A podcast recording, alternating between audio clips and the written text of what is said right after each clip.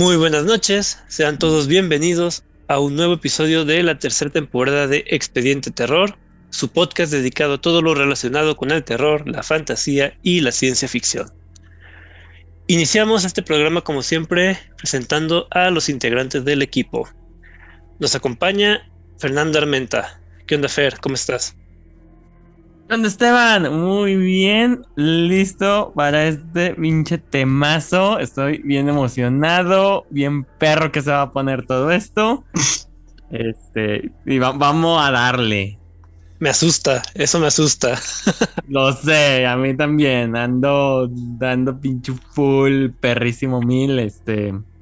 Entonces, vamos a darle, chicos. Bienvenido, Fer. Y nos acompaña también, como no puede ser de otra manera, Joseph Juárez. ¿Qué onda, Joseph? ¿Cómo estás? Hola, Esteban. Hoy no estás emocionado. No, no estoy emocionado. Diablos. No sé ni por dónde empezar porque no entendí ni madres de lo que vi, pero espero que los escuches este, les guste de todos modos. Creo que aquí tú nos vas a ayudar a, darle este, pies y cabeza a, a, todo esto que no entendí, entonces. No se puede. oh, rayos. Ok, bienvenido, Joseph. Eh, yo soy Esteban Castellanos y antes de empezar con el tema, Fer, ¿podrías decirle a los oyentes cuáles son nuestras redes sociales y en dónde pueden escucharnos? Claro, nos pueden encontrar en Facebook como Expende Terror Podcast, en Instagram como Expende Terror y nos pueden escuchar en distintas plataformas como Spotify, Breaker, Anchor, Amazon Music, Google Podcast, Apple Podcast, iVoox y Podimo. Ok, gracias Fer. Como ya les adelantamos desde la semana pasada, que por cierto cumplimos dos años el 31 de octubre. Y bonito capítulo para Halloween y para nuestro segundo aniversario. Sí, ya este, el, primer, el episodio piloto de Expediente Terror salió el 31 de octubre del 2020, si no me equivoco. Ya es nuestro segundo año y pues a ver cuántos más duramos. Vemos. Y bueno, ya les habíamos adelantado la semana pasada que íbamos a hablar de la película de Twin Peaks. Confieso que en cuanto empecé a verla, a los 10 minutos me arrepentí y dije, ¿qué diablos eh, me van a colgar Joseph y Fer?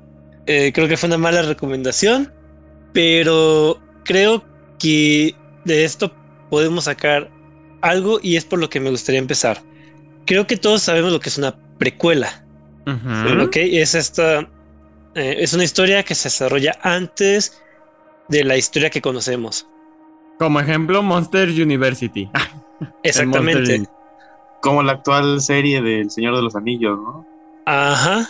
Aunque bueno, ahí no sé si entraría como más como spin-off, porque realmente no es como que esté desarrollado inmediatamente antes de. Ah, pero, pero podemos decir que el Hobbit, que bueno, es que el Hobbit salió primero. Pero el Hobbit podría ser una precuela de, de las películas del Señor de los Anillos. De las películas. Porque en el libro, pues no. ¿O la saga de Animales Fantásticos? Ajá.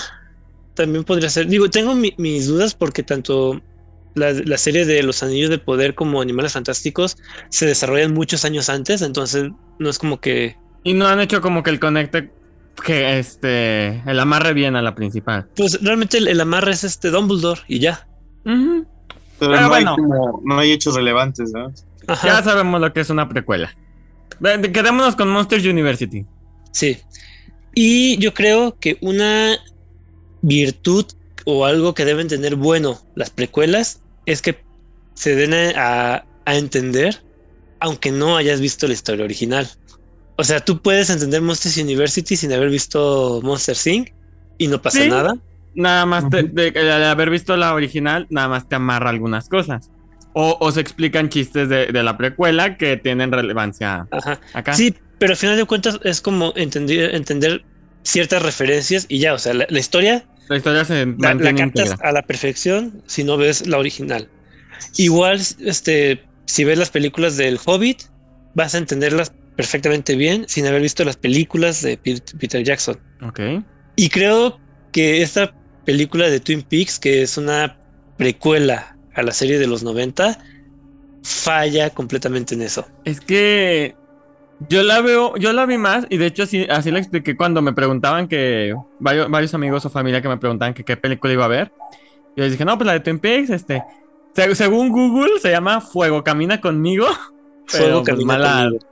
pero mala traducción, supongo. Porque es camina conmigo sobre el fuego, ¿no? Algo así. Mm, según Pero- yo, no, sí es correcto, es eh, que el fuego camina conmigo.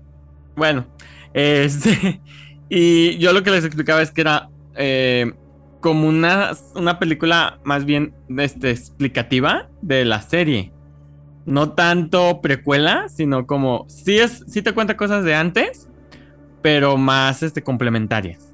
¿Y te sirvió como explicativo? Creo que, no sé. Mira, necesito ver la serie, pero el hecho de que, como tú dices, no se explica sola, pero los que han visto la serie, si la entienden, es complementaria, no explica y explicativa, no precuela. O a ver, tú que viste la serie, ¿la entendiste? Es que es una precuela porque la última escena, Es es como empieza la, la- serie. la primera escena de la serie, que es cuando Mm. encuentran el cuerpo de, De de Laura. Laura. Spoiler, al final se muere. Al final la película se muere. Que, no es una sorpresa. Considerando que la, la película tiene 30 años, la serie, perdón. La película también. Un, un año menos nomás, este. Yo siempre pensé que Laura Palmer era la protagonista. Entonces, si al principio del piloto aparece muerta, ¿de qué trata Twin Peaks? O sea, en realidad, ¿de qué trata Twin Peaks? La serie trata de investigar el asesinato de Laura y saber quién la mató.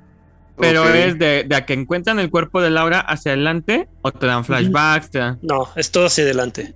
Yo, yo tengo una duda. Ajá. ¿Cuántos años duró en emisión Twin Peaks? Dos Como años. dos temporadas. años. Solo tuvo dos temporadas y la cancelaron. La armaron la peli para complementar la pre y después hicieron la serie en el 2017 que es el The Return Ajá. De hecho, se de suponía 18 episodios. que se suponía que esta película iba a ser como que el cierre de la serie, porque el final de la segunda temporada se quedó con un cliffhanger eh, gigante, El, el clásico Laura en su pose que todos conocemos. algo así. Y se suponía que la película sería el final, y sorpresa, cuando se estrenó resultó que era una precuela y no era el final de la historia. Yo creo que eso decepcionó a la gente. Y por eso 25 años después, ¡pum! The Return. Y la retoman justo donde quedó hace 25 años. Eso, bueno, ya en- entraremos en eso, pero eso me parece siempre curioso de cómo se manejó la tercera temporada de la serie, porque el final de la película enlaza directamente con la tercera temporada que ni siquiera sabía que iban a hacer. O sea, la, la tercera temporada se las aprobaron como en el 2015, 2014. Pues simplemente a este, vieron cómo terminó la historia tanto en la serie como en la peli y amarraron. Pero funcionó, o sea, porque con tantos años de diferencia, los personajes, los actores, ¿cómo, cómo le Y son los mismos. Es más, la serie se estrenó en el 2017 Ujú. Una, una de las actrices importantes de la serie falleció como en el 2014 y ella antes de morir grabó sus escenas, aún sin saber si iban a hacer la serie o no. Vaya.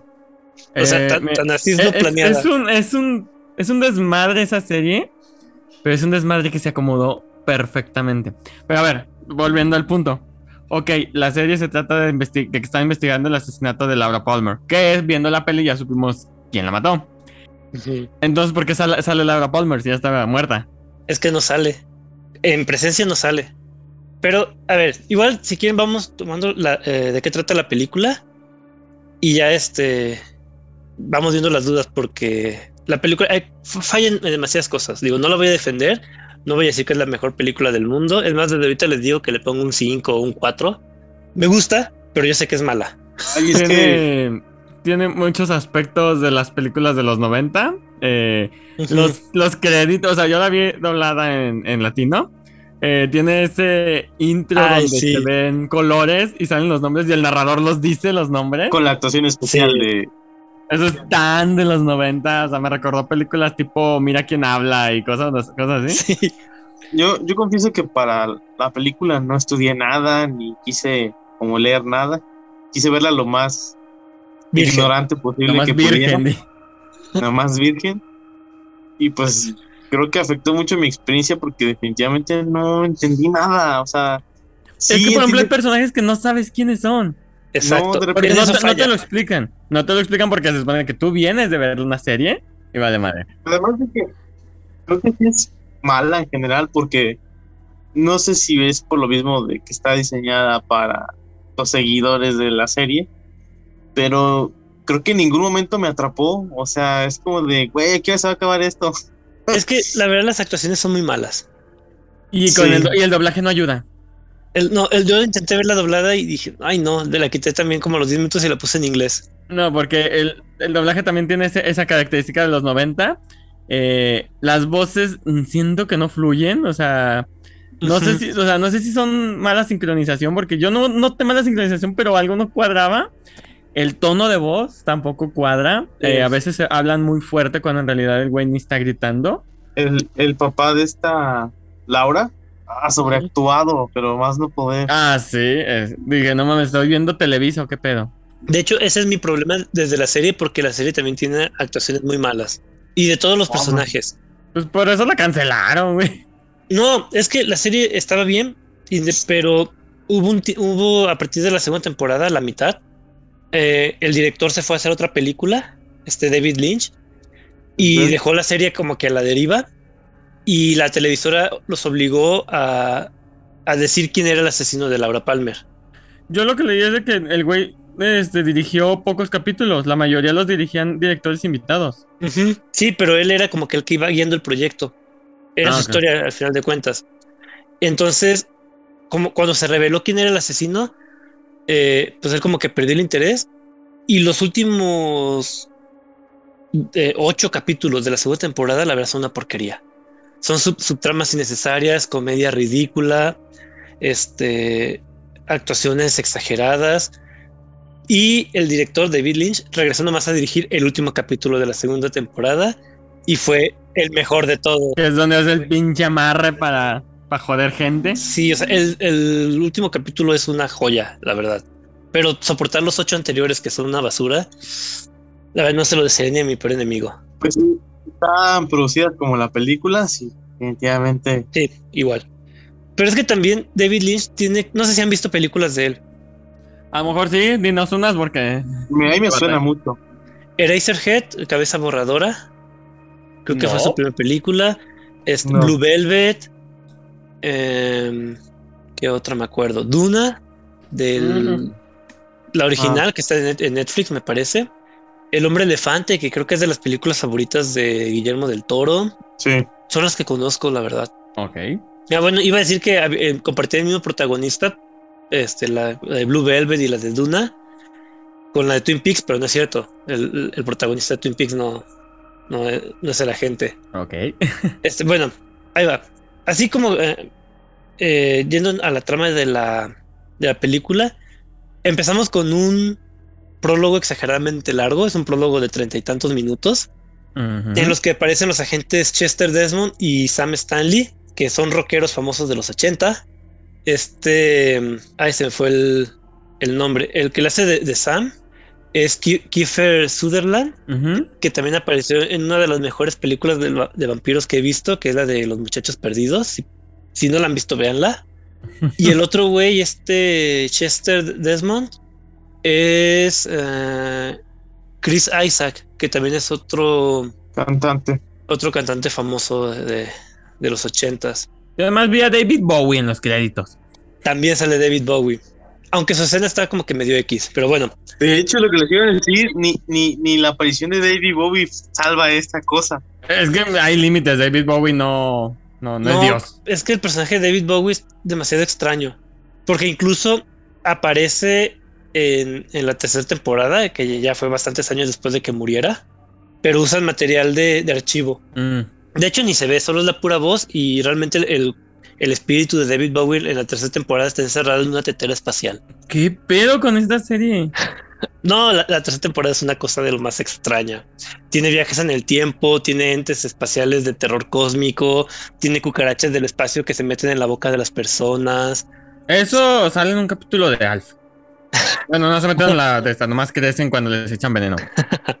El punto es de que estos dos agentes del FBI quieren, están investigando un asesinato, el asesinato de Teresa Banks, que es una joven que se prostituía, así la verdad, y que la encuentran flotando en un río envuelta en plástico.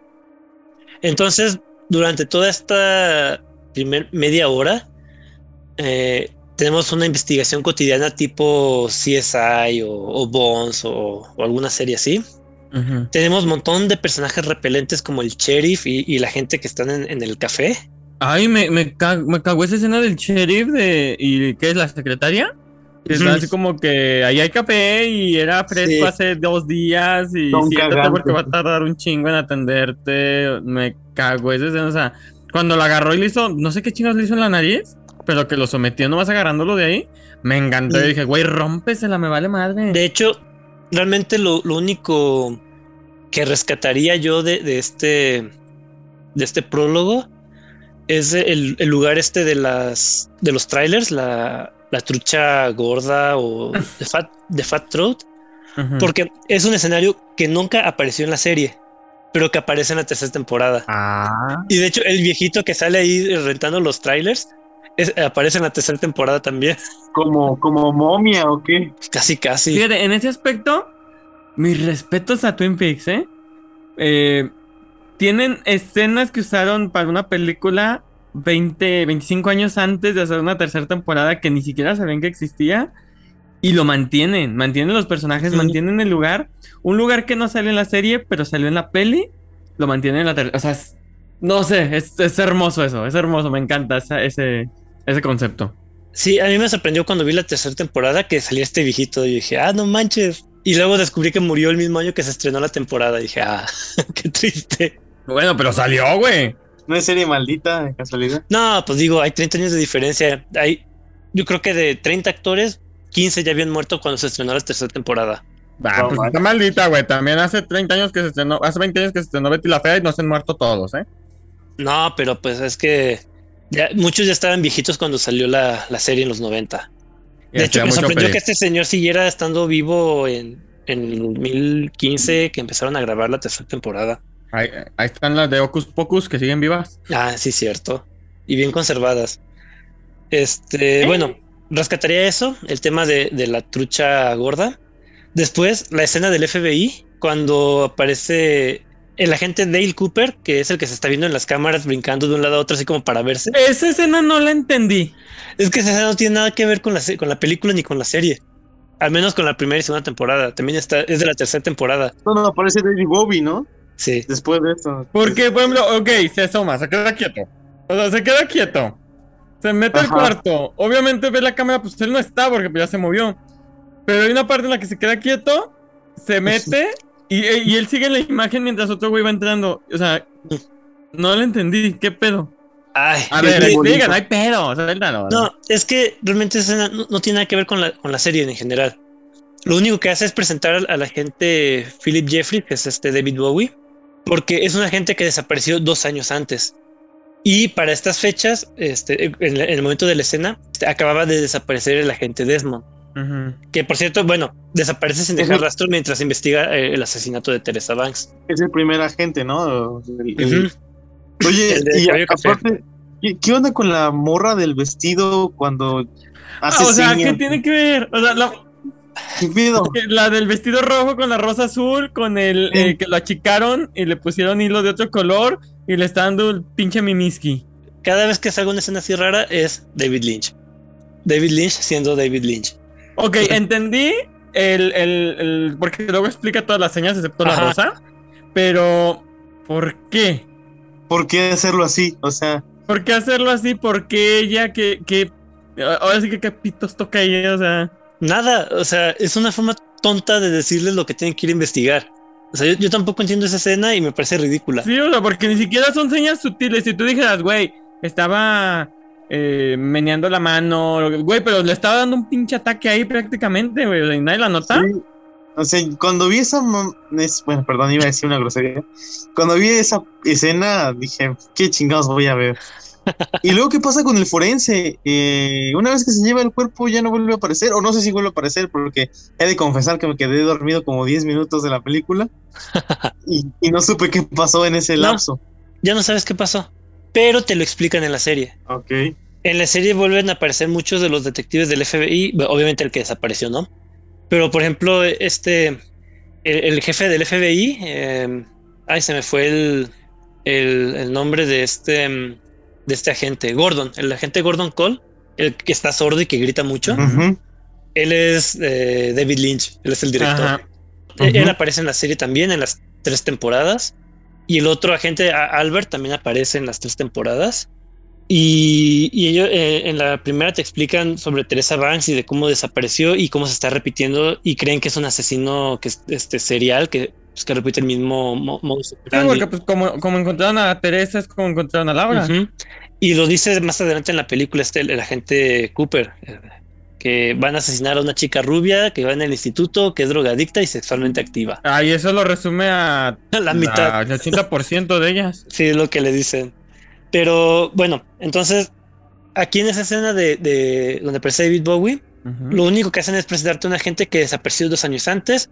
Casualmente, es, Aparece. el agente Desmond ah, está, eh, desaparece en ese momento. Y tiempo después va a desaparecer un tercer agente, que sería spoiler de la serie si lo digo ahorita. Aunque lo dicen al final de la película. En- bueno, no al final, como a la mitad. ¿Y qué pasa con Demon? O sea, con el detective Demon. Desapareció. Pe- pero en la serie nunca te explican qué pasa con él. En la serie ni, los mencionan.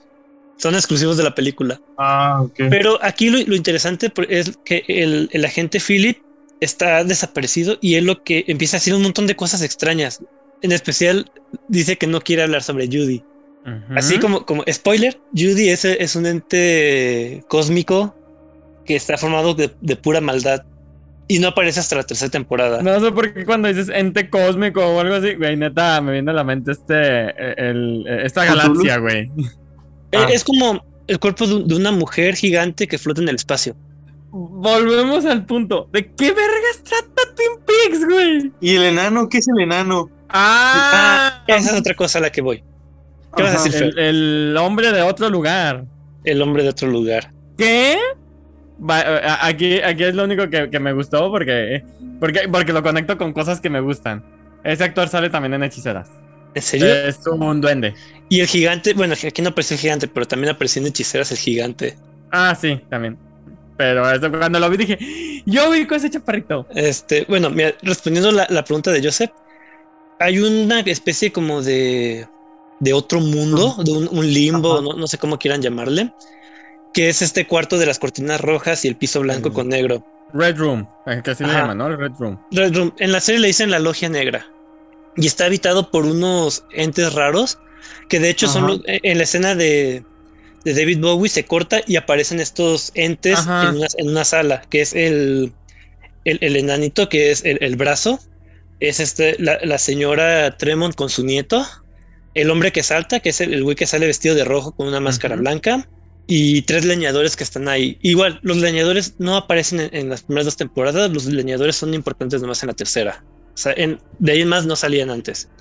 Y estos seres, eh, nadie sabe qué son, pero están, se, se- reúnen y, ah, está Bob también. Y Bob se escapa de, de de la logia negra y se va al, al mundo de los humanos y es cuando comen- comienza a hacer sus, sus fechorías. O sea, Bob es un ente eh, interdimensional. Como un fantasma, pero no como tal fantasma, más bien... Es que le dicen habitantes de la logia negra, pero no. O un ser de otro lado. Ah, bueno, el punto es que es un, es un espíritu malo. Es, es, es una especie de dimensión alternativa, pero que Un limbo. un limbo. Que- Eh, Dejémosle así. O sea, realmente se supone que los humanos no deberían de estar ahí.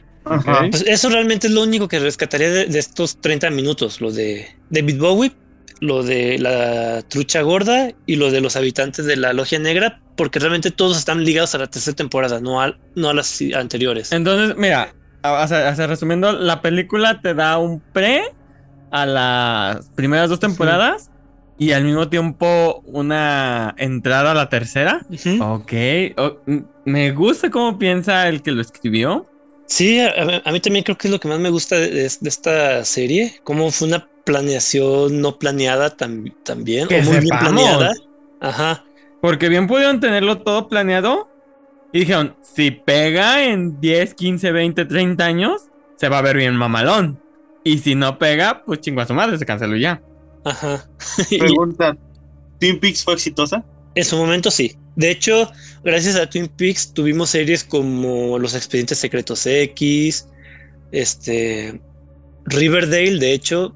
E- Es más, eh, bueno, no sé cuántas temporadas vio este Fer de, de Riverdale, Cinco. pero incluso, incluso Riverdale tiene un capítulo que se llama Fuego Camina conmigo. No sé si ya lo vi. La primera temporada de Riverdale empieza con un chavo que es envuelto en plástico y lo encuentran en un río porque lo, lo asesinó su papá.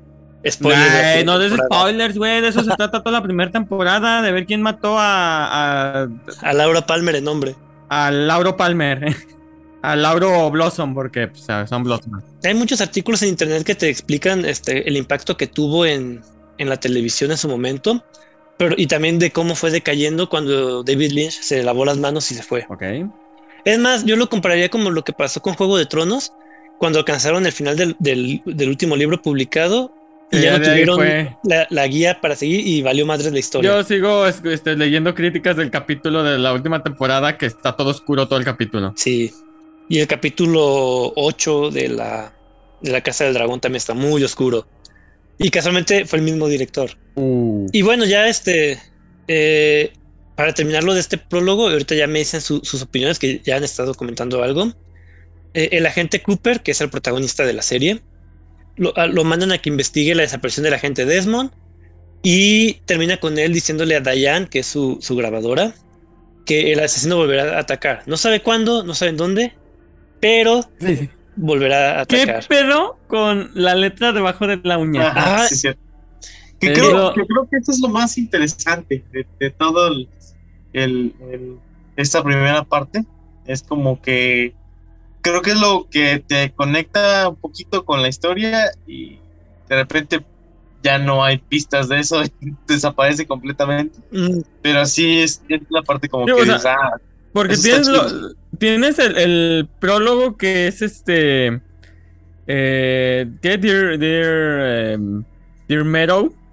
Dear Meadow, Y pueblo. luego te brincas a los últimos siete días de Laura Palmer. Así como que. y- pero como que no conecta nada con nada. Exactamente. Es que este, este prólogo está muy desconectado. O sea, salvo lo que ya les dije que va con la tercera temporada, de ahí más no tiene nada que ver con O la sea, serie. pero no conecta prólogo. Bueno, el prólogo con lo de Laura Palmer. si acaso, directamente.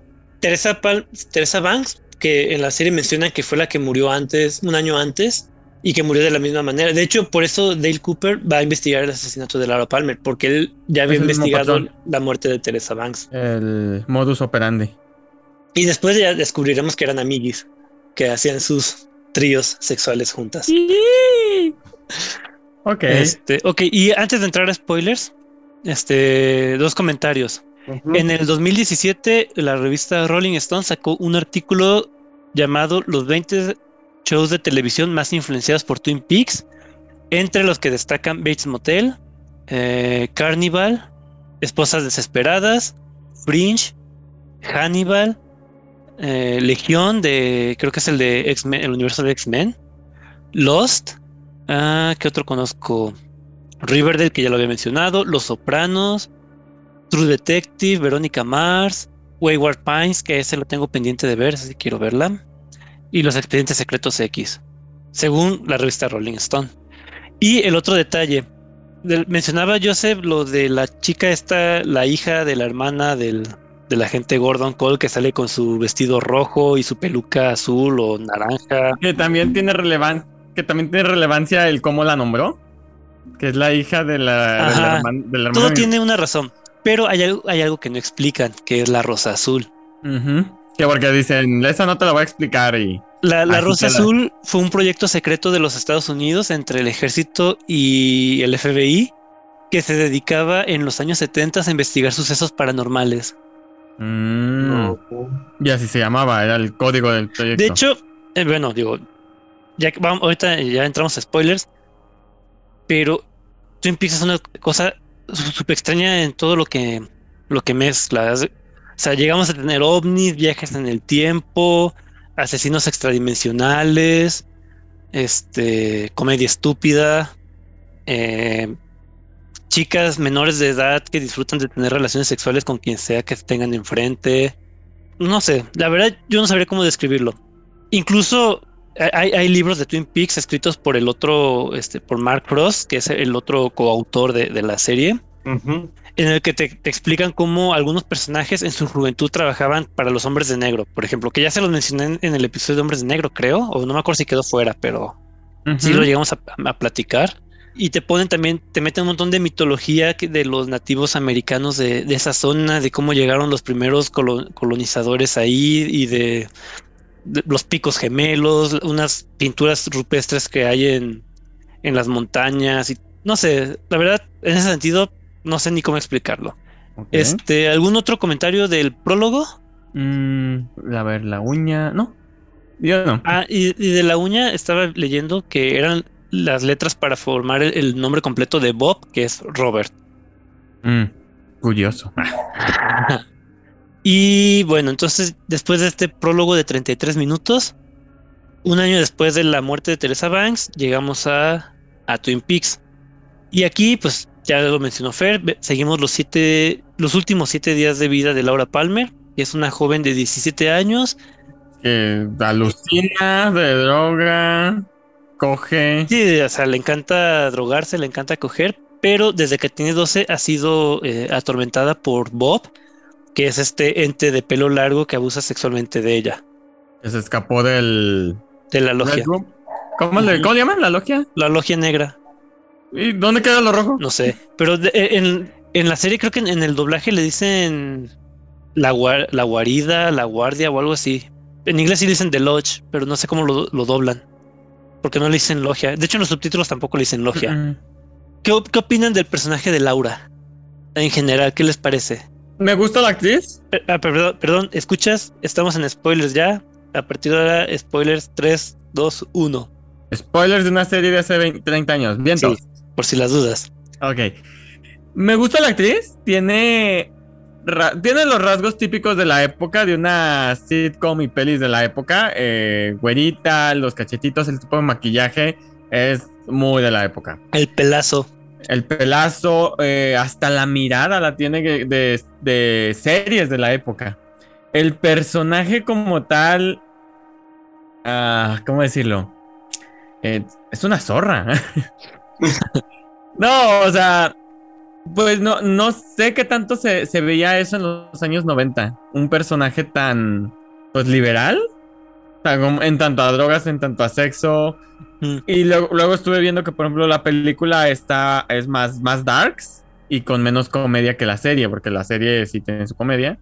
Entonces, sí se me hizo así un personaje muy desubicado, muy no sabe ni qué pedo con la vida. Pues sí. ¿no? Como que tiene una carga por ahí moral por lo que hace, pero al mismo tiempo no puede dejar de hacerlo y digo, porque cuando su amiga la persigue y trata de ser como ella, ella termina diciéndole a la amiga que no haga lo mismo y, Amiga, date cuenta. Ah, no, sí. y ella aparte estaba enamorada de este cuate en motocicleta, ¿no? De, Ajá. Se me James. hace conocido, James se me hace conocido, pues, el actor, no sé dónde más lo he visto. Eh, creo que de hecho en películas de acción de, de la época, me parece. Pero bueno, de- volviendo al tema, eh, ella misma está enamorada de James, pero pues al entender que está pues, hecho un desmadre, prefiere alejarlo, ¿no? Y, y no arrastrarlo a, al, al- a, pues a todo el desmadre que es ella, ¿no? Y Como dato curioso, ella está enamorada Ajá. de él, pero su novio es el otro. Es Bobby. Bobby es, Es el novio. Y, y, la en- y lo engaña con James. Y aparte se va de prosti en las noches. Ah.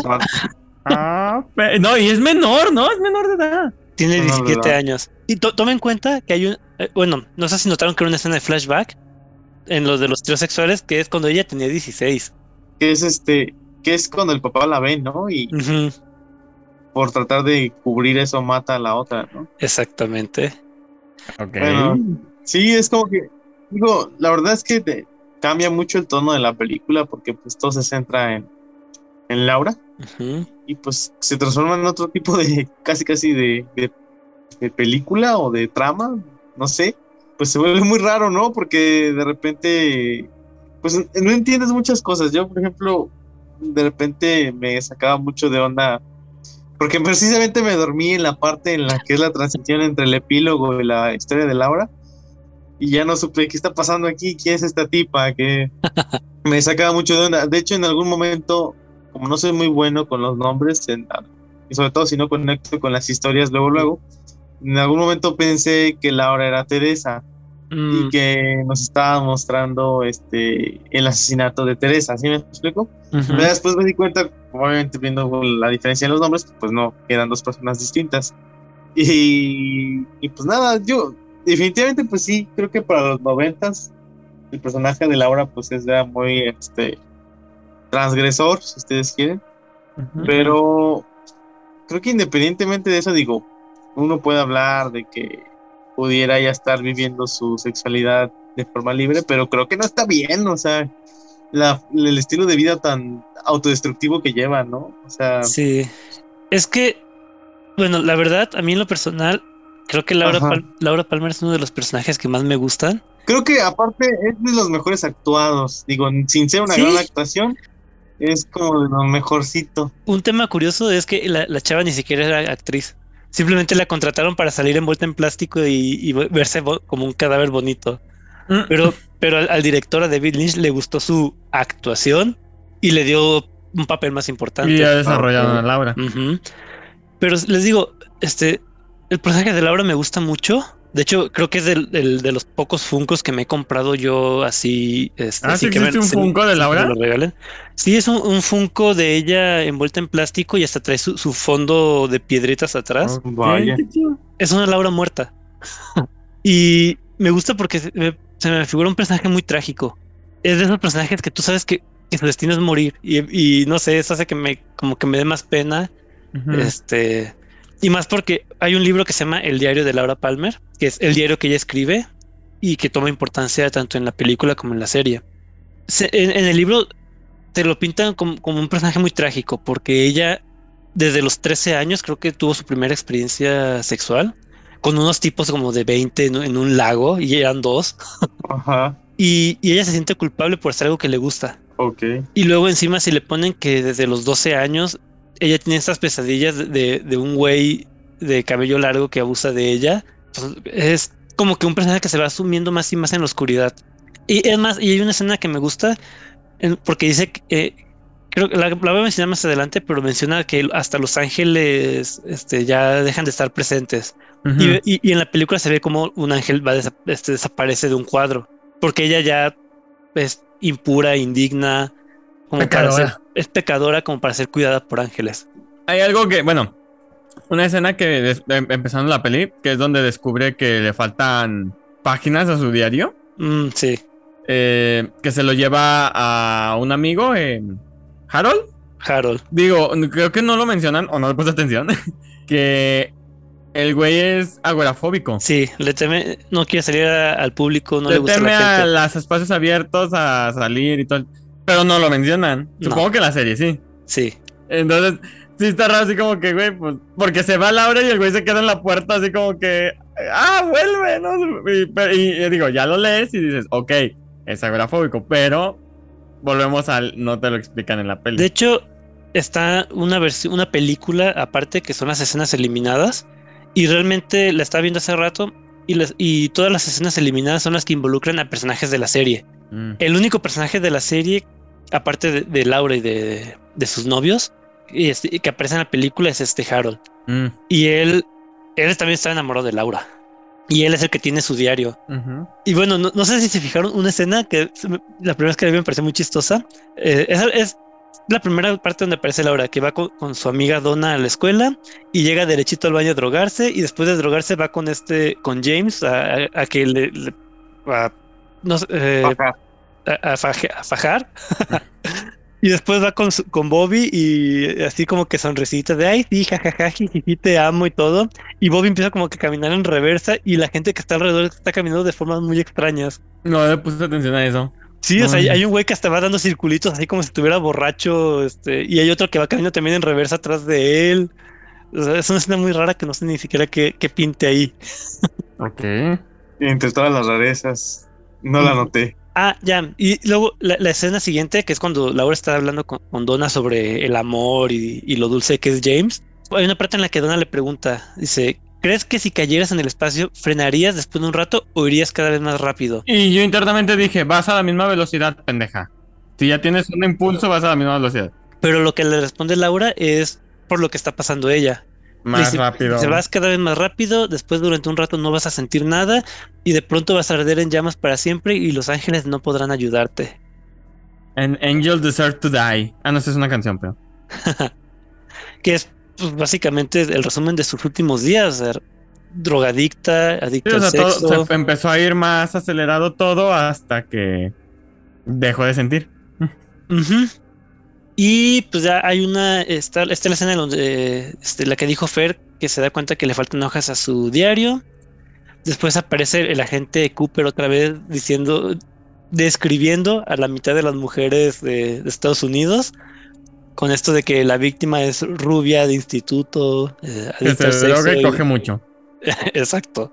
Y como, no, mijo, este, pues. Ya sé quién es. La, la siguiente escena también es, es interesante, que es cuando está en el café, en el reparto este de comida a domicilio, y aparece la viejita con su nieto y le da el cuadro. Y le dice, no, es que Bob está escondido debajo del ventilador. Que me causó. ¿Qué, pedo con el niño con la máscara del. De, Del no otro. sé. ¿De qué? Del otro tipo de... Es que toma en cuenta que est- estos personajes, la viejita y el nieto, son de los entes que viven en, en el otro, en el limbo.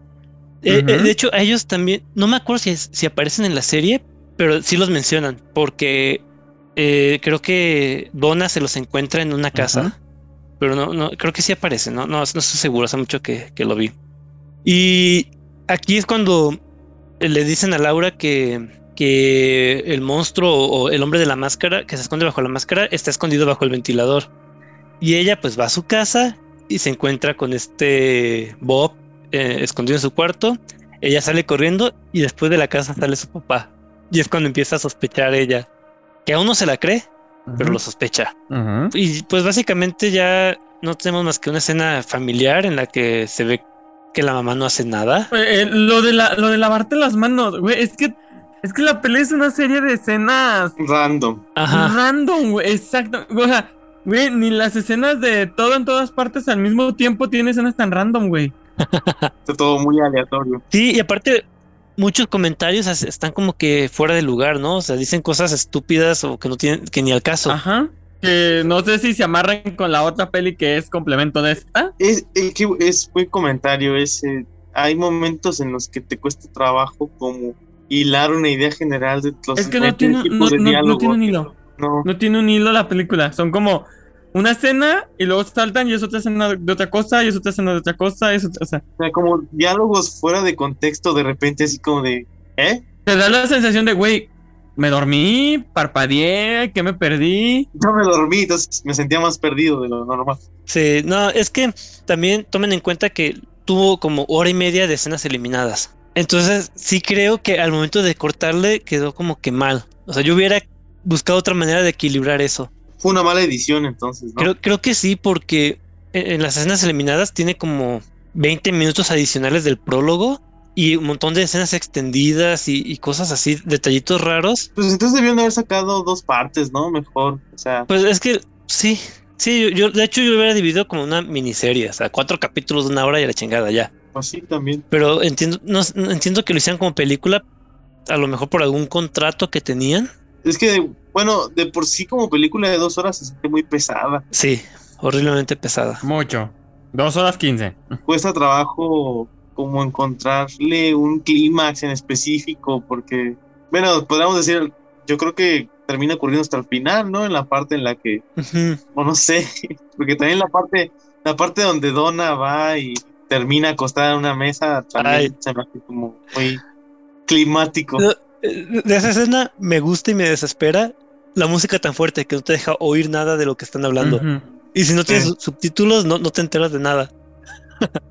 Pero qué bonita es, la escena. Este, bueno, la- hay, hay una cantante cantando una canción lenta antes de, de- de- del desvergue. E- e- esa escena me gusta mucho. La cantante me encanta, se llama Jewel Cruz, es la que canta el tema de, de Twin Peaks Ajá. y canta otras dos o tres canciones también de la serie. Y, y me gusta esta- la letra este, de la canción mientras está Laura llorando sola antes de irse a, pues a venderse con el mejor postor. Esa escena se me hace muy triste. Cuando está Laura triste. Sí, cuando está ahí este, llorando por su estilo de vida. Ah, pero, pero antes de esto, hay una escena en la que Laura tiene un sueño, que es eh, que la señora, la viejita de la logia, la guía a través del cuadro que le regaló. Ujú. Y ahí este, se ve el, niño, el, el nieto de, de esta señora, de la señora Tremont. Se ve el agente Dale Cooper hablando co- con el enano que le dice que él es el brazo y que suena... "Uh". Es que es demasiado random esa película. No, no, no, fue, no pudieron ver la cara de Fer, pero lo dijo todo. Habló por mí. Es que no, es tan random esas escenas tan... Ajá, son- aparentemente ni al caso. Sí, con el, la película, la primera película que salió del primer final de Evangelion, me sentía drogado. Este, con Twin Peaks se, se vuelan la barda. Pues mira, la voy a tener que volver a ver Pacheco para ver si la entiendo. Con un brownie, O dos. como la viejita del video, eh, toda, toda ida. Ándale, pero, pero a lo mejor digo, ya entendí, güey, es el brazo. ¿Sí entendían por qué hace el brazo? Porque no tienen brazo. Hay otro personaje que no tiene un brazo Ajá. y ellos dos se complementan, son uno solo. Es, ok. Es última vez que dejamos a Esteban elegir una peli. Yo creo que ni con una pachequeada a nivel pálida eh, entendería. No, pero a lo mejor sientes que entiendes. Bu- Bueno, bueno, sí. Este, aquí en esta escena hay un punto importante que es cuando se aparece un fantasma ensangrentado en la cama de Laura, porque ella es un personaje muy importante del final de la segunda temporada. Ok. Y el tipo del maíz, que se robó el maíz enlatado. Bien random todo, güey. Qué pedo. O sea, estábamos en una moda ensangrentada. Y luego, ¿cómo, ¿cómo es que el papá de Laura iba a quemar el carro? No entiendo qué estaba haciendo como para desvielarlo. Estaba acelerando. Acelerando y frenando. Y de repente un güey que se roba el maíz. O sea, Pero es que eso, yo también dije, ¿qué, qué pedo con esto? Pero después me re- le regresé, estaba viendo escenas así sueltas. Ajá. Y el maíz es la garmombosia, que es lo que está comiendo el enano cua- cuando está junto con todos los otros entes en, en un cuarto de concreto. Y es a lo que se refiere, que el güey se robó su maíz estando ahí. Que luego lo traducen como dolor y pena. Ajá, sí. Y, y ahí es donde, digo, a, a lo mejor les hubiera servido saber que el brazo y el sujeto sin brazo, pues es una sola persona. Pero bueno, aquí, eh, este, lo, lo que me gusta es la escena de, de la muerta, porque la, la- la chica le dice, escríbelo, en- le dice unas oraciones y dice, escríbelas en tu diario. Pero es que es- esa escena es, está ligada directamente con el final de la segunda temporada. Y en las escenas eliminadas, esa escena aparece también, aparece al final, pero desde el otro lado, ligándola con el final de la segunda temporada y con el inicio de la tercera temporada. Porque, bueno, está el diario de Laura, todo el mundo lo está buscando porque creen que ahí está el nombre del asesino. Cuando lo encuentran se dan cuenta de que tiene páginas perdidas, que es las que le arranca este, el, el papá de Laura. Encuentran algunas hojas, pero casualmente las hojas, lo que le dice esta chava que escriba, esa, esa hoja nunca aparece en la- ni en la primera ni en la segunda temporada. Solo Claro, aparece en la tercera. en la tercera. Oye, oye, otra escena, random. ¿Cuál? ¿Qué pido cuando el novio oficial de Laura mata a un traficante? No sé. Eso tampoco tengo idea de qué pasó ahí. Esa es otra escena random completamente. Sí, yo de que de, de ok, esto a lo mejor tiene que ver con el asesinato de Laura, que yo pensaba que era Teresa, pero no. Y al final no aporta nada. No, nada. Solo creo que el, el tema de la droga, que digo, por si no te había quedado claro antes. Que es cocainómana la, la amiga. Sí, No puedo con esto. porque... A Es que ver, tiene demasiadas cosas por todos lados y sí, lo- le- les digo que me arrepentí de haberla recomendado a los 10 minutos de, de empezarla.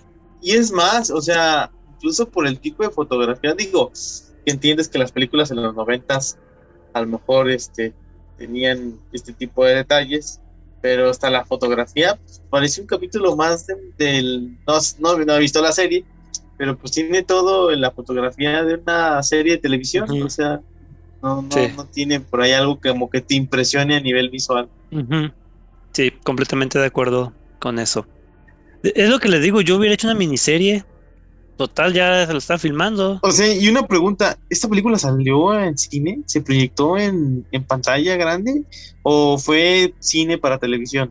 Este, pues eh, se presentó en festivales de cine. Eso, eso sí, en Cannes, de hecho, fue donde la, la abuchearon.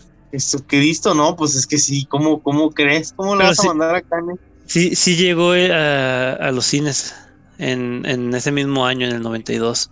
Gracias a Dios yo estaba naciendo en ese año y no.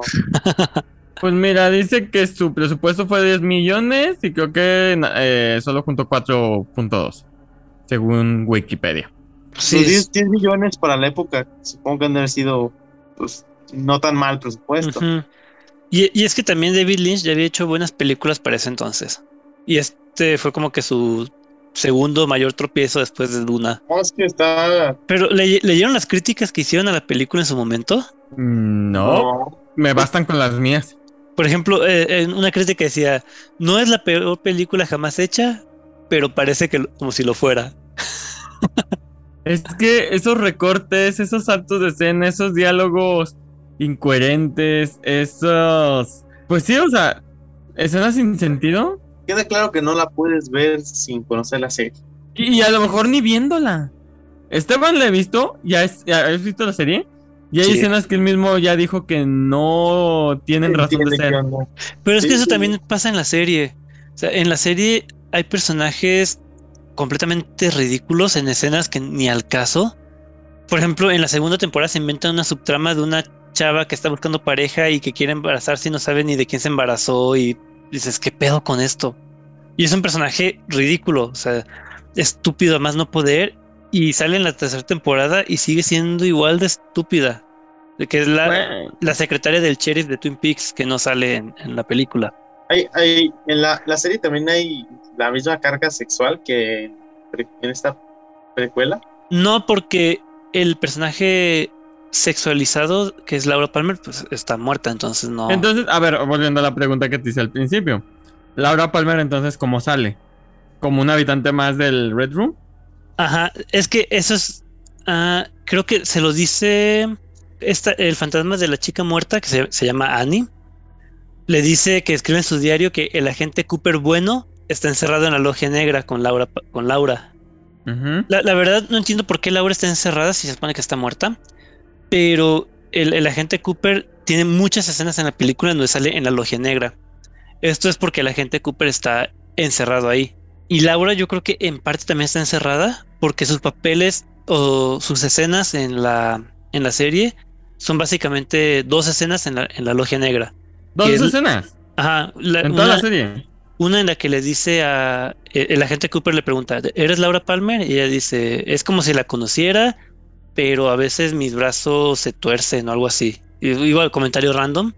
Bueno, random la primera vez que la escuches, después cuando te enteras que es porque estaba atada cuando la mataron, pues ya es, ah, ok. Entonces, a ver, entonces tiene dos escenas en la serie. Sí, tres si, si sumas la que está ella em, embolsada. ¿Y es la protagonista? Es que no es la protagonista, el protagonista es el agente Dale Cooper. Ella solo es un pretexto. Ajá, ella te digo, solo tiene tres escenas. Una cuando la encuentran muerta, dos cuando dice y dice, hola, agente Cooper, nos vemos en 25 años. Y otra similar, pero no me acuerdo qué dice en esa otra escena. Y es donde hace su clásica. Sí, la, la con las manos. Para los escuchas que no han visto la serie y se les ocurre la magnífica idea de ver la película. No. Y se encariñan con el personaje de Laura. No. Olvídense, porque en la serie no. En la serie no sale. En la tercera temporada sí. Entonces veo hasta un poco innecesaria la película. Sí. Porque, ok, la serie se trata de que está investigando el asesinato de Lara Palmer. Lara Palmer está encerrada en la logia negra. Y tú dices, bueno, si tuviera un mayor, este... Relevancia. Una mayor relevancia en la serie, pues sí tendría relevancia que te expliquen en una peli el, los, sus últimos días, más porque era acosada por otro ente de, de la logia negra. Pero ya que planteas que Laura en la serie es este X, o sea, simplemente es la víctima y el motivo del por qué el inspector está es ahí. Que... ¿Qué chingados me importa el cómo la mataron? Es que la tercera temporada une muchos cabos. En la tercera temporada ya te explican toda esta batalla cósmica entre el bien y el mal y de cómo hay un ente super malvado que es esta Judy se acaba de desmayar. sí. no manches, ya me dio el no sé qué, pero. Ok, hay un ente cósmico que está dos en teoría, porque si, hay un, si existe el mal, existe el bien. Sí, el yin y yang cósmico, échale. Y pues si Judy es este ente malvado, Laura es el ente bueno. Entonces en la tercera temporada ya, ya te explican que Laura es como que la bondad en el mundo. Toma relevancia en la tercera temporada. Sí, tampoco sale más que en el último capítulo, pero sale. Y bueno, y en el primero, repitiendo Porque, la escena porque de- regresa de sus 25 años de estar en su pose, ¿no? Sí. Eh, es ok, que ok, ok, ok. Ya entendí el, el cómo entra Laura, la relevancia de, de Laura eh, en cuanto a la historia, al folclore. Entes cósmicos, o sea, es una pinche guerra este, cósmica que se está dando entre el bien y el mal y Laura es el bien. sí. Nada que ver con el con la temporada de eh, investigar quién la mató. Eh, eh, es, que, es que ahí entra el otro punto. Es una serie de que están resolviendo un misterio, pero no saben que en realidad todo lo que está detrás es, es pedo cósmico. Sí, y pues bueno, y ya hilando con el final de la película, hay, todavía hay muchas escenas este, interesantes. Por ejemplo, cuando el- el- se descubre en un flashback que el papá iba a tener un trío sexual con su prostituta de, de cabecera y descubre que, que el trío era con su propia hija y dice, no, ni madres, yo mejor me voy. Y el día siguiente mata a Teresa. Este también está pues la escena del que mencionó Joseph, de donde se desaparece el hombre sin brazo diciéndoles que su lata de lotes. De maíz. Y pues ya realmente, ya el, lo, último interesante es cuando esta Laura ya se escapa, está, está con Bobby ahí este, fajando en, el sillón de, Bobby. Después sale, se va a su casa, se cambia y se va con James. Y luego este, habla con, con James en, en una escena que ella ya presiente que es su final. Y deja a James y se va este, con su proxeneta. Y pues ahí ya se desencadena el, el homicidio. Y al final, ¿por qué el papá las mata? O sea, ¿cuál fue su motivación? Porque está poseído por un demonio. Eh, este Bob Bob. lo está, lo, lo- lo está poseyendo. Eh, eso es, igual se explica más en la serie. Eh, pero básicamente es eso, que, que Bob es como, como agente del mal. Está poseyendo a- al papá de, de Laura para que extermine a, a quien representa la bondad en el mundo. Ok. La, la verdad, se me hizo súper creepy la escena cuando este Bob empieza a, a violarla, cuando está en su Sí. cama Se transforma en su papá, ¿no? y se transforma en el papá. Ay, no sé, creo que e- es un tema fuerte. Sí, también se me hizo muy incómodo cuando Laura empieza a rechazar a su papá. Ajá. Aléjate de mí. y en tu vida te me vuelvas a acercar. Sí. No sé, eso me hubiera gu- gustado verlo retratado de otra manera. Porque creo que sí es un tema fuerte. Y más cuando estás, cuando está, te das cuenta de que ella misma lo dice, que desde los 12 años la ha violado. O sea, al final de cuentas ha sido su papá quien ha estado poseído por Bob, claro. ¿O no?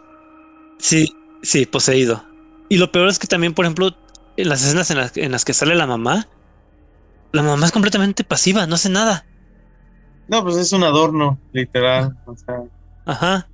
no tiene voz ni voto, ni participa, ni aporta, ni nada. Hace más, hace más dona en toda la película que la mamá de Laura. Sí, sí, pues como mejor amiga se preocupa por, por el bienestar de, de Laura. Sí. Sí, ya, yo sigo así como que. Es, es un mar de incoherencias. Sí, completamente de acuerdo también. Ya les había dicho a Fer y a Joseph que no iba a hacer nada por defender la película. Porque no, no se puede defender lo indefendible. Lo afortunado, qué bueno que la siguiente semana se viene una película más este, entretenida. Sí. También estoy de acuerdo con eso. ¿Qué, qué trabajo han costado las películas de Esteban? Ludo, Y eso que esta sí la había visto antes. O sea, de, de Vi, era de Vi, ¿no? La de Vi. Ajá. De plano yo- ¿Cómo, cómo Mam- Mamoshka, Matroshka, La- no, Panochka. Panoshka. Panoshka, eso? Eso sí no lo aprendimos bien, ¿verdad, el nombre? Ese sí de plano no la pude digerir nada. La de, la de Ludo. La de Ludo sí la digerí, pero Dios mío. Yo, es la única que no he terminado de ver, que hasta les dije, no, güey, la quito a la mitad de todo el asco. Y, Sí. y esta, este de Twin Peaks, pues sí, me costó mucho trabajo. Sí, Es que- Volvemos. Es complementaria, es explicativa, no es autosuficiente. Ujú. No se sostiene sola. Y, y tal vez ni con la serie, pero. creo que lo que hace que te medio enganches y eso lo logra ya al final, pues es la carga sexual que tiene, ¿no? Y te termina, sí, te termina como importando qué va a pasar con Laura. Igual, cuando, cu- la película se anunció algo así como los últimos días de, de vida de Laura Palmer. Entonces no es como que. Digo, ya sabías que se iba a morir al final. No, y, y más si ya viste la serie, que sabes que así empieza. Nosotros, bueno, yo que la vi de cero sin saber absolutamente nada del universo de Twin Peaks, pues no sabía qué iba a pasar con Laura. De hecho, les digo que hasta me confundí y pensaba que era Teresa, ¿no? Pero este, creo que al final de cuentas es lo que más o menos lo va a engancharte. Cuando, cuando te saca de onda porque empieza a haber un- una carga sexual muy fuerte y ves a esta chavita Laura, que es como una chavita bien, de familia y así Ujú. y de repente que la ves que como que se prostituye y así. Es como que lo que hace que dices, ah, bueno, pues a ver qué pasa con ella, ¿no? O bueno, tal- intuyes a lo mejor que va a morir, pero dices, quiero saber exactamente cómo es que va a morir, ¿no? O sea, qué va a pasar con ella. Creo que es el único cierto que tiene el- la película, a cierto punto, que sí te logra conectar un poco con Laura. Ujú. Yo creo que es eso más que nada, hacer que conectes con ella. Que es gracioso, porque dentro del mismo universo de Twin Peaks, pues Laura al final de cuentas no tiene importancia.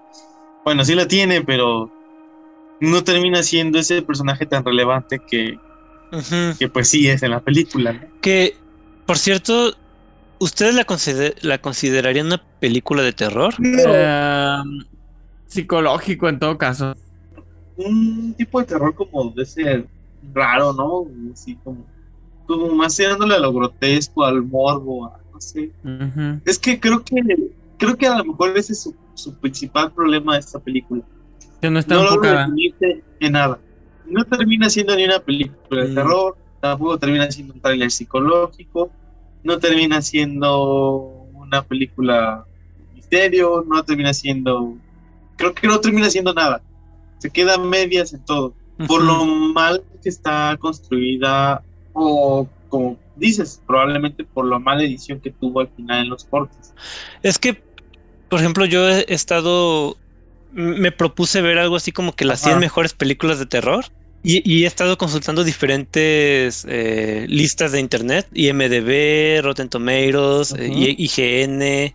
Y por ejemplo, en IGN la pusieron en, en el puesto 77 de las mejores del películas de terror. 77 al 100 no quiero saber que está al 1. Pero, por ejemplo, hay una página que se llama Slant Magazine que la puso en el puesto 27.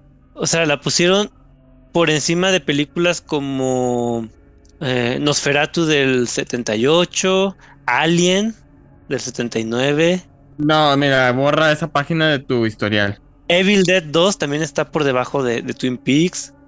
Entonces, eh, sí, se me hizo curioso porque incluso, ¿cómo lo describen? Por ejemplo, dice, eh, puesto 27, Twin Peaks, bla, bla, bla. Uno de los mundos oníricos más densamente codificados de David Lynch. Preámbulo alucinógeno de Twin Peaks en una especie de cuento de advertencia perverso. En un mundo azul, Laura Palmer camina con el fuego cerca de un puente metafórico entre el aquí, que es un lugar consumido por el dolor y la tristeza, y visualizado como crema de maíz, y el allá, que es el puerto del subconsciente, para demonios y ángeles por igual. Dice, ah, manera escalofriante y subversiva de una pequeña niña perdida hacia la perdición inevitable. Una pequeña niña perdida, la perdición. No, es que Ah. eh, había un, un Asia, pero eh, una pequeña niña perdida hacia la perdición, igual suena raro. Estoy traduciendo así de, de golpe, entonces suena extraño. Traducir de golpe es tu pasión. Ya sé, ¿en qué otro episodio lo hice? No me acuerdo. También Twin Peaks es como una traducción de golpe, ¿no? Más o menos. Bueno, la película. Es una, hay, hay que hacerlo ahí, ahí, ahí como salga. Ay, no, o sea, digo, creo que este posicionamiento en estas listas se debe más a un respeto al trabajo en general que representa Twin Peaks, precisamente por lo que significó para este tipo de series y proyectos de corte similar. Pero realmente es que yo no creo que sea. Es que vaya, no es ni entretenida. Oye, estoy viendo la lista y El silencio de los inocentes está en el lugar 43 Ah, pues, y Twin Peaks en el pedo, 27. Eso está raro. No, yo no la pondría tan arriba, la verdad. Poltergeist también está por debajo de ella. No, no, no. Es que, es que creo que, bueno, creo que todos estamos de acuerdo que la principal función de una película es entretenerte. Es lo primero que debe hacer. ¿No? Ya después estará Ujú. si fue buena fotografía, si tuvo un gran mensaje, si te sorprendió. No sé, ¿no? Pero lo fundamental es por lo menos que te entretenga, ¿no? De ahí, de ahí que decimos que Que entretenga. ah, pues no sé qué, pero está palomera, ¿no? O sea, lo que nos decimos, o sea, no será la gran cosa, pero te entretiene, te mantiene entretenido. Y creo que no logra ni eso, o sea, creo que fácilmente puedes ver la última media. Creo que lo único importante de la película, bueno, no lo no hay lo importante, ¿no? Digo, viéndola desde el macro universo de la serie. Pero creo que lo único que realmente me, que me entretiene es la última media hora, que es cuando se desata todo este desmadre en la vida de, de Laura, entre el sexo, drogas, Ujú. que se muere, ¿no?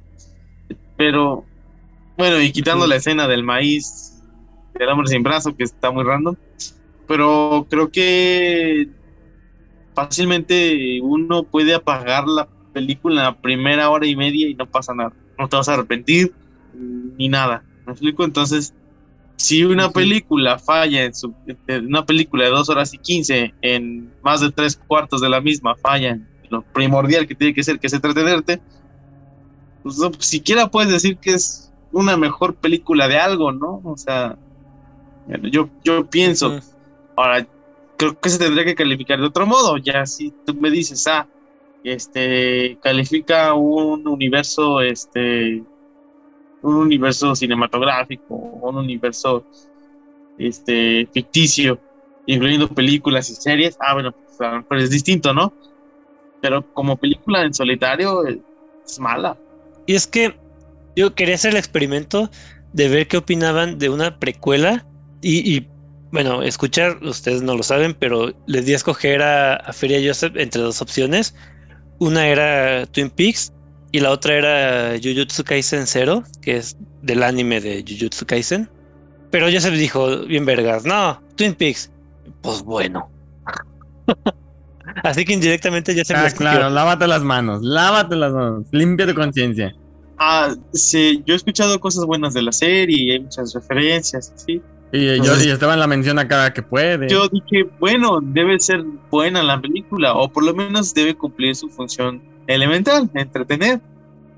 Yo creo que si, creo que si esta película la vemos con doblaje en la India, literal vamos a pensar que es una película de la India.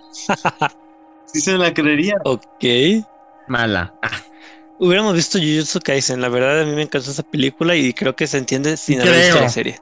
Ya, ya no te queremos, ya no te queremos. No, bueno, e- e- esa la, la- la vi con Carlos y él sí la entendió y sí le gustó. No ha visto, y él no ha visto la serie. Pero nada, ya no confío en ti, ya no, no te creo, no. Es que es como, como, como Star Wars, ¿no? Eh, por ejemplo, la amenaza fantasma o la guerra de los clones. Son pre- la- el, el- el episodio 1 y 2, que al fin de cuentas son precuelas de las tres primeras originales que salieron.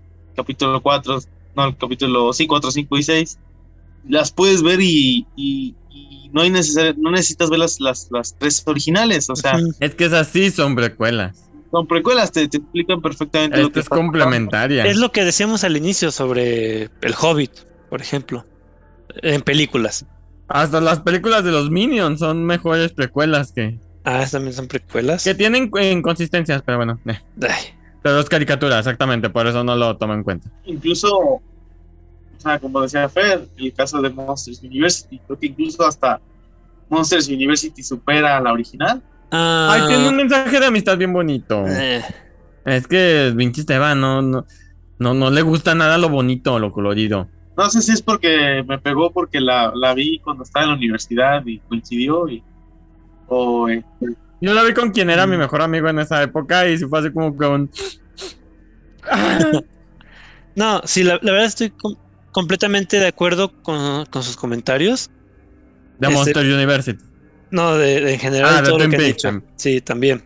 No es cierto, yo no creo que Monsters University sea mejor que Monster Inc., pero Tiene bonito mensaje. eh.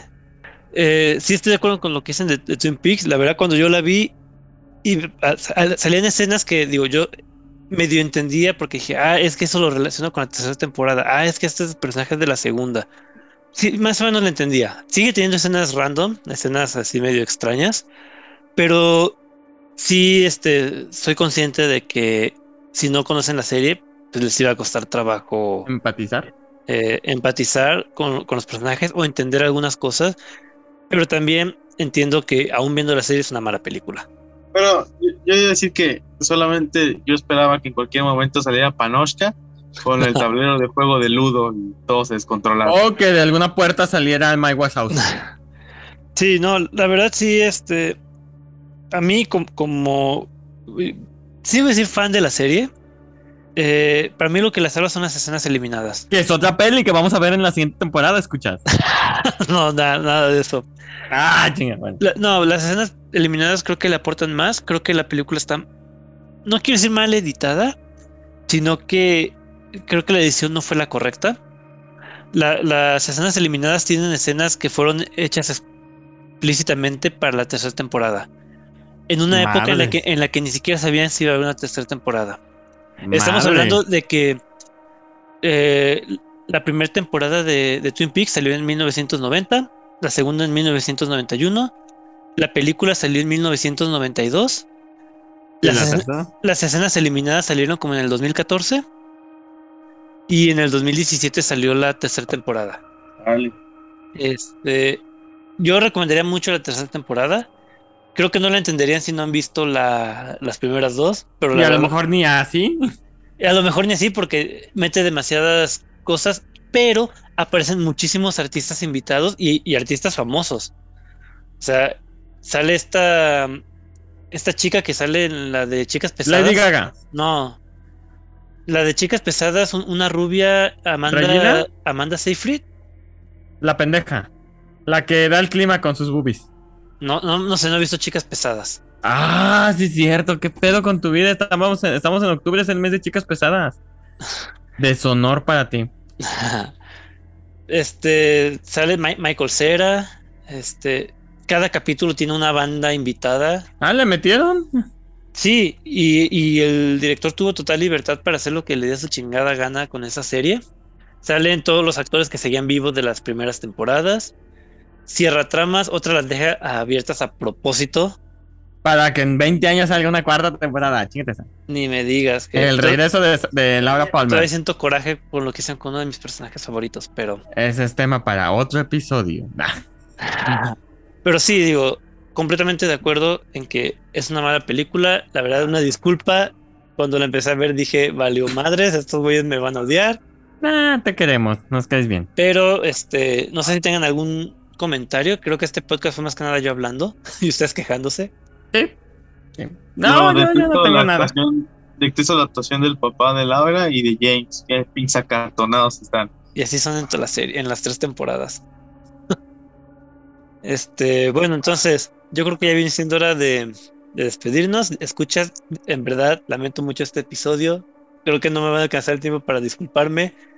Este, yo sé, últimas palabras y qué calificación le das a Twin Peaks. Pues yo decirle a los escuchas, si no han visto la serie, no la ven, no pierdan su tiempo, no vale la pena. Si la han visto, pues creo que ni siquiera ah, habrá necesidad de decirle si la ven o no, creo que ya ustedes mismos la seguramente ya la vieron. Yo definitivamente la tuve que cancelar desde la vista de alguien que pues no ha visto la serie, que la juzga como una película en solitario. Y con base a eso le doy dos de calificación. Ok. O sea, insisto, no la vean si no han visto la serie. No van a entender ni madres, no las van a entretener, no va a pasar. nada. Así que creo que es todo. Ay, bueno, pues agradecerles por otra emisión. Este, espero que les haya gustado oír a Fer a mí quejarnos durante toda la emisión. Este, y a Esteban tratando de disculparse. Este, nos vemos, nos escuchan, nos aguantan en el siguiente. Gracias. Gracias, Joseph. Este, Fer, últimas palabras y qué calificación le pones a Pues Twin yo le pongo un. Ah, Twin Peaks, ah, te voy a decir, yo le pongo un 8.5 para Monsters University. Un, un 8.7 a Chicas Pesadas. Eh, yo le pondría un. Un 5. ta- tal vez un 6. ah, por el tema de que, ok, yo mismo lo dije, eh, no le encuentro mucho sentido que te cuenten la vida de los últimos siete días de Laura Palmer. Si toda la serie está muerta y solo cobra cierta relevancia, bueno, una relevancia grande el personaje, pero no la actriz, en la tercera temporada, 25 años después. Pero a la vez entiendo un poco la visión que quería dar el director en ese sentido de Laura está muerta desde que empieza la serie, te vamos a contar cómo murió y 25 años después tiene una relevancia Laura. Medio quiero entender el, por, el- el concepto que trae el director. Por eso le pongo un 6. Me, me sigue pareciendo muy mala película, la trama, la, eh, los cortes, todo eso. Pero creo, pero creo que entiendo la idea del director. Y perdón que me entrometa después de haberme despedido, pero Sí, ya, de- dale, ya no vale madre. al- pro- y lo decía anteriormente, a lo mejor entendiéndola dentro de un universo, puede que tenga una valoración distinta, Ajá. pero entendiéndola como, en mi caso, una película en solitario, Sí, no, vale madre. O sea, ya, ya, ya, ya teniendo todo el contexto de primera, segunda, tercera temporada, lo que es Laura Palmer en general, dices, tiene cierta... Que, no tiene sentido que Laura sea como que el bien del universo porque era la prostituta genérica, literal. No tiene algo que tú digas, la resalta o la destaca de las otras estudiantes que hacen lo mismo. Ok, pe- pero si tiene ese valor a nivel este universo, a nivel este Twin Peaks, ah, vale la pena que le hicieran una historia de su de sus últimos días mal hecha. Está mal hecha la peli, sí, pero entiendo la idea. Entonces le pongo un 6 y me quedo con el 8.5 para Monster University. Ok, gracias Fer. Eh, unas últimas palabras. Pues nada más agradecer a nuestros escuchas que cumplimos nuestros dos añitos al aire. Pues no hubiera sido posible si no fuera por ustedes. Y pues aquí vamos a seguir lo que lo que siga este lo que nos sigan queriendo y si en algún momento dejamos de de transmitir, pues que sepan que podemos ve- volver 25 años después, como Laura Palmer. ok, eh, gracias Si Fer. seguimos vivos. Este, gracias. Mm, yo le pongo un 4. La verdad, eh, aunque me gusta mucho Twin Peaks, reconozco que no es, es una buena película. Eh, para mí, la salvan solo un par de escenas, que es Laura llorando mientras canta Jules Cruise la de A War in a... No, Questions in a War of Blue. Que esa escena, la verdad, me mata porque Laura es uno de, creo que es uno de mis personajes favoritos. La escena también al final, cuando sale ella en la logia negra, este, con un ángel flotando encima de ella y ella en- entre riéndose y llorando, se me hace también muy fuerte. Rescataré también la música, que no la mencioné en todo el episodio, pero la música de Twin Peaks es lo que ha llenado mi, mi año completamente, de, eh, musicalmente hablando. Po- poco más este, rescataría. Y lo digo eh, hablando, por ejemplo, de todo el universo de Twin Peaks, o sea, las tres temporadas de la serie, la película, las escenas eliminadas y los tres libros que hay. Y la verdad creo que la película es lo que menos me gusta. Pero sí, le pongo un, 4, dije. Creo que sí dije 4. Y no se la recomendaría si no han visto la serie. Ya vi en, en este pequeño experimento, fue un fracaso total. Insisto, debimos haber visto Jujutsu Kaisen. Esa la disfruté Sí. más. somos unos conejillos de India. Sí. Este, ahí- disculpen, la verdad, no la vean. Este, creo que las películas que escogí yo para esta temporada van a ser las, las peor calificadas. Pero pues eh, no me queda más que agradecerles. Ya eh, dijo, ya les dijo Fer. eh, gracias por estos dos años. Este, esperemos que sean otros más. No sabemos cuántos, no sabemos hasta cuándo, pero pues ojalá sigan este, escuchándonos.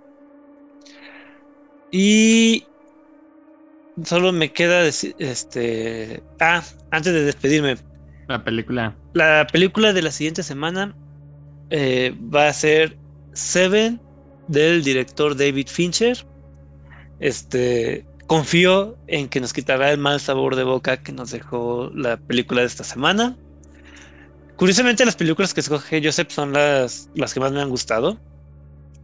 Este, no es nada contra ti, Fer, pero Bien, no me gusta.